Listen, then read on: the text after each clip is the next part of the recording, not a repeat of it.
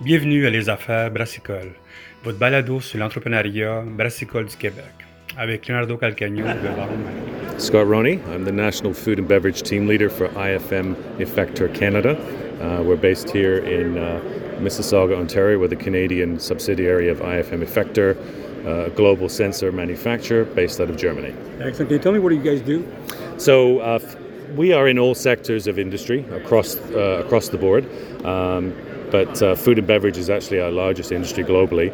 And so for this uh, craft brewing show today, we're showing our process instrumentation. So that would really involve anything to do with uh, monitoring pressure, temperature, level, uh, conductivity, and flow. Can you tell me more about how it works?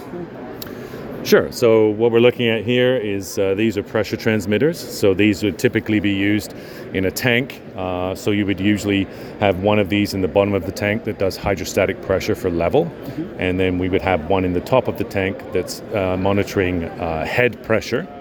Uh, we have a, a point level sensor here, so typically these would be used in the bottom of the tank for run dry protection, and also in the top of the tank for overfill.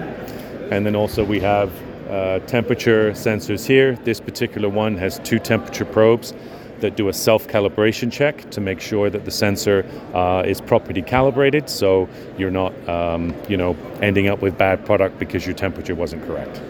So, for this kind of equipment, it's for like big breweries, small breweries, medium No, sized breweries? uh, it could be a small to medium sized brewery. It could be someone as little as 150,000 liters a year could use uh, and are using products like this. Uh, so yeah, it's very scalable as well. Excellent. So right now, what's the biggest problem you, you see in the industry right now for brewers and for beverage? Because we also talk to beverage companies. So what is the biggest problem right now when you bring that equipment to the, to them right now? Uh, I think the biggest problem right now is that if they are looking to add a bit more, say, automation to their brewery, Yeah. the problem they have is they really don't have the manpower to support that automation because uh, labor is in such shortage. And I think they're uh, seeing labor as a big problem, uh, as the same as every food uh, company across the board.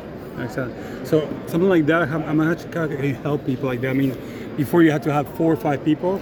With this, how much people can you take off of the of the equation? Uh, I would say if you use um, some of the tools that are available by using this technology, um, you could do things like uh, using Bluetooth adapters on, say, an iPhone and monitoring temperature that way.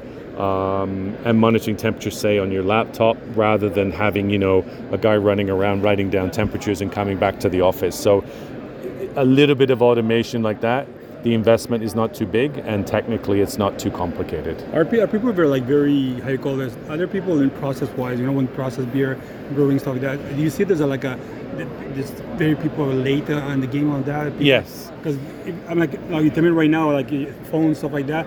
I know brewers they still use not even Excel; they use papers For or sure. stuff like that. Yeah. So, do you see in the industry like there's a big problem with the process doing process like that? I think there's a certain inherent fear for adapting any technology in your business because there's always a chance that it could go wrong, or Yeah. maybe you know it's uh, too complicated, and uh, you know maybe you shut down your process for a couple of weeks where.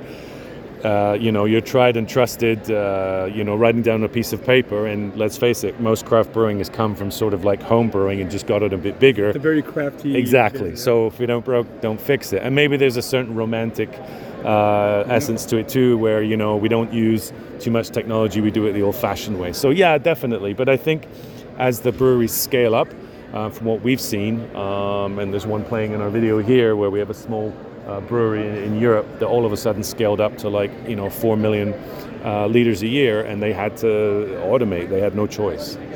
For new brewers coming to, to start their brewery, is it better to call you before they start working on that because autom- automation is there to stay and people are using it right now?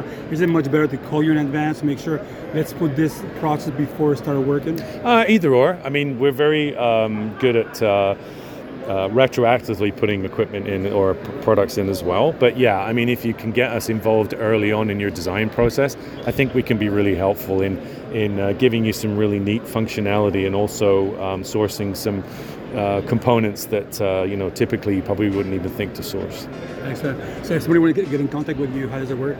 Uh, they can just contact me through my uh, email, or you can go on our uh, website, which is www.ifm.com, and uh, yeah, just reach out to our customer service department. Excellent. Thank you very much. huh? It was a pleasure. Thank you.